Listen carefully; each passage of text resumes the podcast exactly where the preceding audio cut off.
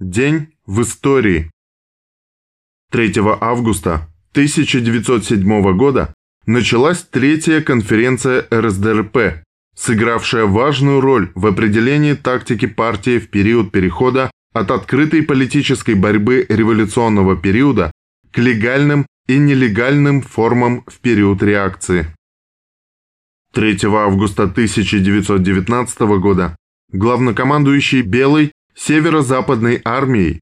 Генерал Юденич издал составленную политическим совещанием декларацию, в которой признавал подчиненность Колчаку и заявлял о решительном отказе от возврата к старому режиму, стремление к народовластию, как обычно у белых после победы над большевиками, а также признании права национальностей на автономию и будущей аграрной реформе, которая должна была обеспечить крестьянам землю в собственность.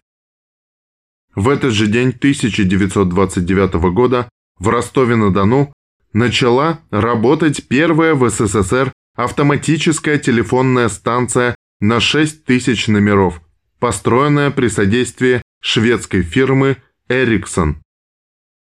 В этот же день 1935 года родился Георгий Степанович Шонин, летчик-космонавт СССР, герой Советского Союза, участник первого группового полета трех пилотируемых кораблей «Союз-678» октябрь 1969 года, в ходе которого впервые в мире были осуществлены сварка в космосе и эксперимент «Факел» по обнаружению запусков баллистических ракет. 1943 Операция «Рельсовая война».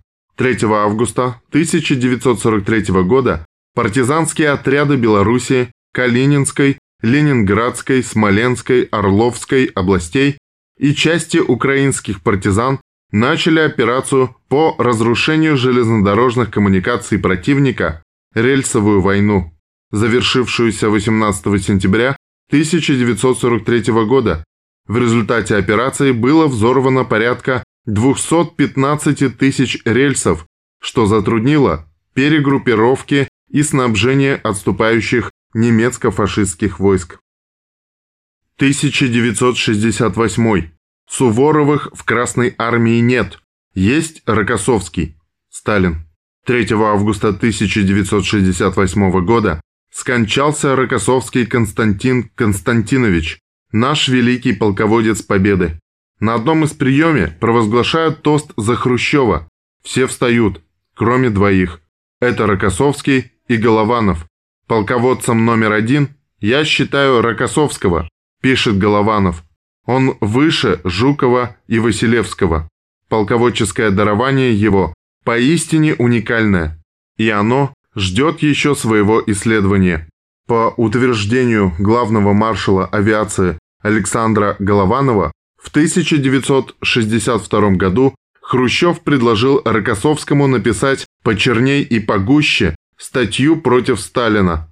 По словам Александра Голованова, Рокоссовский ответил «Никита Сергеевич, товарищ Сталин для меня святой» и на банкете не стал чокаться с Хрущевым. На следующий день его сняли с должности заместителя министра обороны СССР.